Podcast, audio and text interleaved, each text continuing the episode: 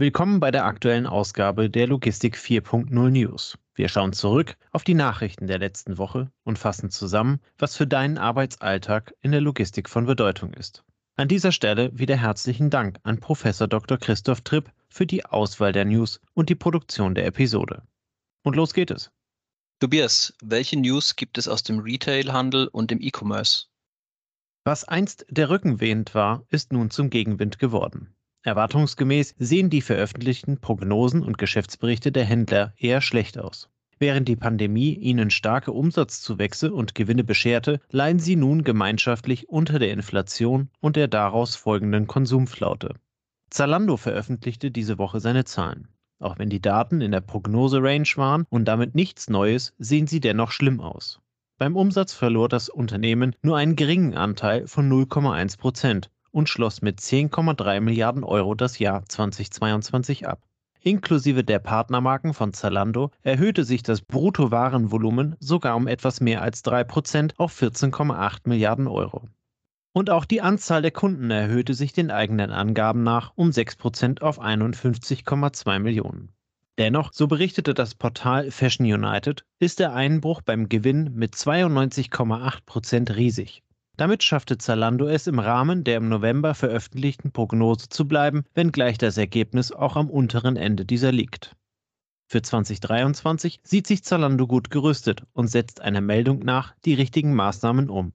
Man wolle in 2023 die Marge wieder steigern und den Grundstein für profitables Wachstum auch über das aktuelle Geschäftsjahr hinauslegen. Mit Hilfe eines umfangreichen Sparprogramms sollen die Struktur der Organisation vereinfacht werden und mehrere hundert Overhead-Rollen abgebaut werden. Für 2023 sei ein EBIT von 280 bis 350 Millionen Euro das Ziel. Das entspricht fast einer Verdopplung des EBITs von 2022, welches 185 Millionen Euro betrug. Im eher ungewissen und schwachen Marktumfeld peilt das Unternehmen einen Umsatzzuwachs von lediglich bis zu 4% an. Und noch eine eher negative Nachricht aus dem E-Commerce und Retail-Commerce. Otto möchte MyToys und Mirapodo schließen. Spätestens 2024 werde hier der Betrieb eingestellt. Betroffen davon sind 800 Mitarbeiter und 19 Filialen. In einem Statement zitiert das Portal Online-Händler News das Unternehmen Otto wie folgt. MyToys arbeitet durchweg defizitär. Der Erfolg eines unbedingt erforderlichen Turnarounds, verbunden mit weiteren hohen Investments und steigenden Kosten und Marktdruck, ist vor diesem Hintergrund weder seriös planbar noch realistisch. Otto möchte die Marke MyToys allerdings behalten. Ein lohnender Weg sei es an der Stelle, die Marke im Onlineshop von Otto zu integrieren und dort fortzuführen. Gleichzeitig glauben wir an die Marke MyToys und wollen dem Segment Spielwaren eine neue attraktive Bühne auf Otto bieten erklärte Sebastian Klauke, Konzernvorstand E-Commerce, Technologie, Business Intelligence und Corporate Ventures der Otto Group. Gibt es Neuigkeiten zu den Aussichten im Handel, Andreas? Ja, der Handelsverband Deutschland HDE verkündete vergangene Woche, dass sich die aktuelle Stimmung der Verbraucher erneut verbessert hätte. Zum fünften Mal in Folge sei der Wert angestiegen. Das Portal Fashion United zitiert den Verband mit folgenden Worten. Die anhaltende Erholung der Verbraucherstimmung könne nun sogar ein erster Schritt in Richtung leichter gesamtwirtschaftlicher Verbesserung in den kommenden Monaten sein. Einen wesentlichen Anteil am Aufwärtstrend hatte nach Angaben des HDE, dass die Befragten die gesamtwirtschaftliche Entwicklung erneut positiver einschätzten. Insgesamt seien die Konjunkturerwartungen von Zuversicht geprägt und verbessern sich im Vergleich zum Vormonat, wenngleich sie ihre im Zuge des Kriegsbeginns vor einem Jahr entstandene Eintrübung noch nicht vollständig aufgeholt haben. Ob sich der Trend fortsetzt oder nicht, sei aber noch nicht ausgemacht. Zwar zeigen die Zahlen nun beständig in eine Richtung, jedoch sei man noch nicht auf dem Vorkriegsniveau angekommen. Maßgeblich machte der HDE den weiteren Verlauf vom Verlauf der Inflationsrate abhängig. Diese hatte zuletzt weiter nachgegeben, liegt aber mit 8,7 Prozent im Februar 2023 weiterhin auf einem sehr hohen Niveau. Die Inflationsrate hatte in der Vergangenheit immer direkten Einfluss auf die Konsumlaune der Deutschen gehabt. Nach Werten oberhalb der 10 Prozent in der Vergangenheit als Konsequenz aus den enormen Steigerungen der Energiepreise ist die Inflationsrate nun den dritten Monat in Folge gefallen. Tobias, Maersk hat weiterhin Expansionspläne. Worum geht es dabei genau?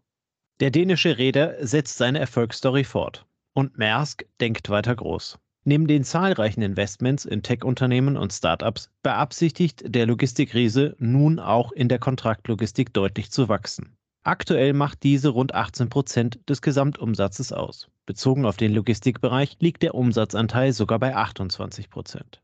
Maersk verwaltet aktuell rund 7 Millionen Quadratmeter Logistikfläche und möchte diese innerhalb der nächsten Jahre verdrei- oder auch vervierfachen. Mithilfe dieser Expansion soll der Umsatzanteil der Kontraktlogistik am Logistikumsatz auf 50 Prozent steigen. Dazu Maersk CEO Vincent Kleur. Wenn wir die Art und Weise widerspiegeln wollen, wie unsere Kunden ihr Geld ausgeben, müssen wir mit unserem Geschäft in derselben Gewichtsklasse sein.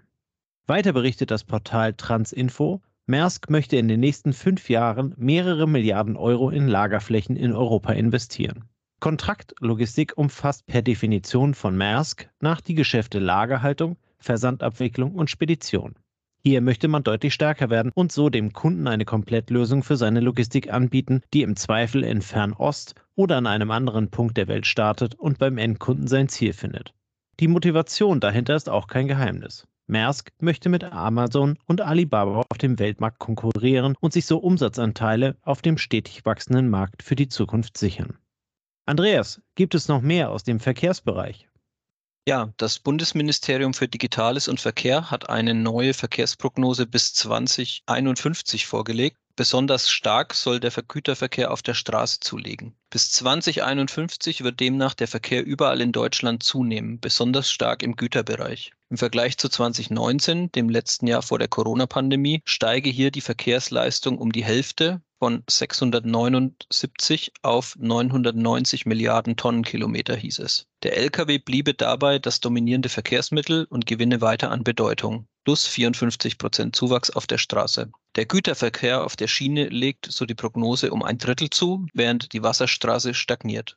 Bundesminister Wissing dazu, ich richte meine Verkehrspolitik an den tatsächlichen Gegebenheiten aus, an Zahlen, Daten und Fakten und nicht an politischen Wunschdenken.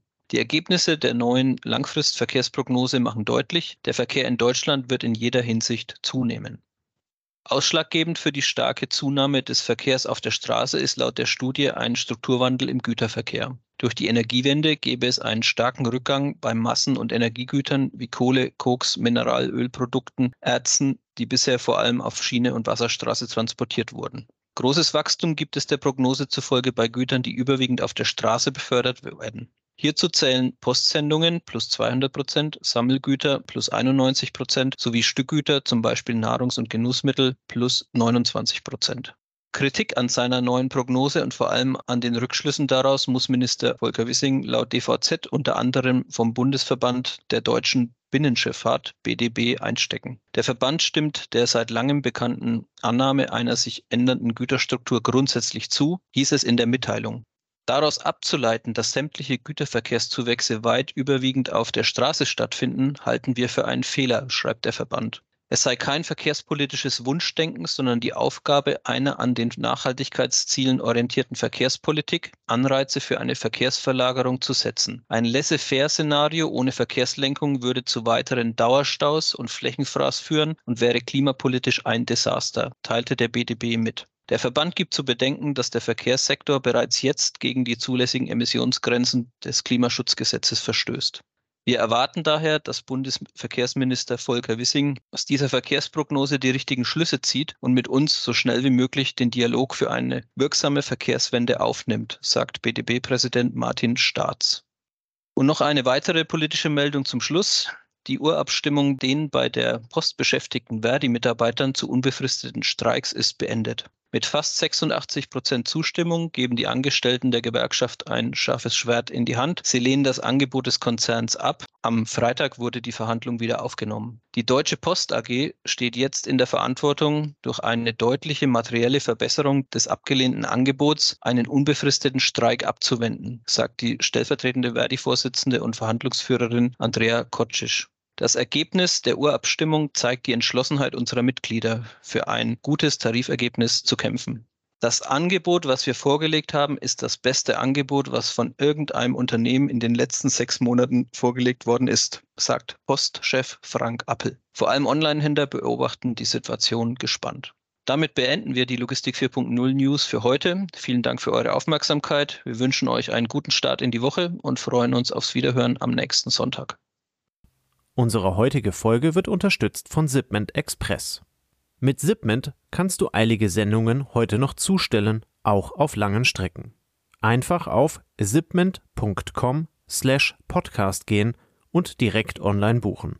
In 60 bis 120 Minuten ist deine Sendung dann abgeholt und geht direkt zum Ziel. Wenn du also einen Notfalltransport hast, einfach unter zipment.com slash podcast buchen. Zipment wird buchstabiert Zeppelin, Ida, Paula, Martin, Emil, Nordpol, Dora. Den Link findest du natürlich auch in den Show Notes.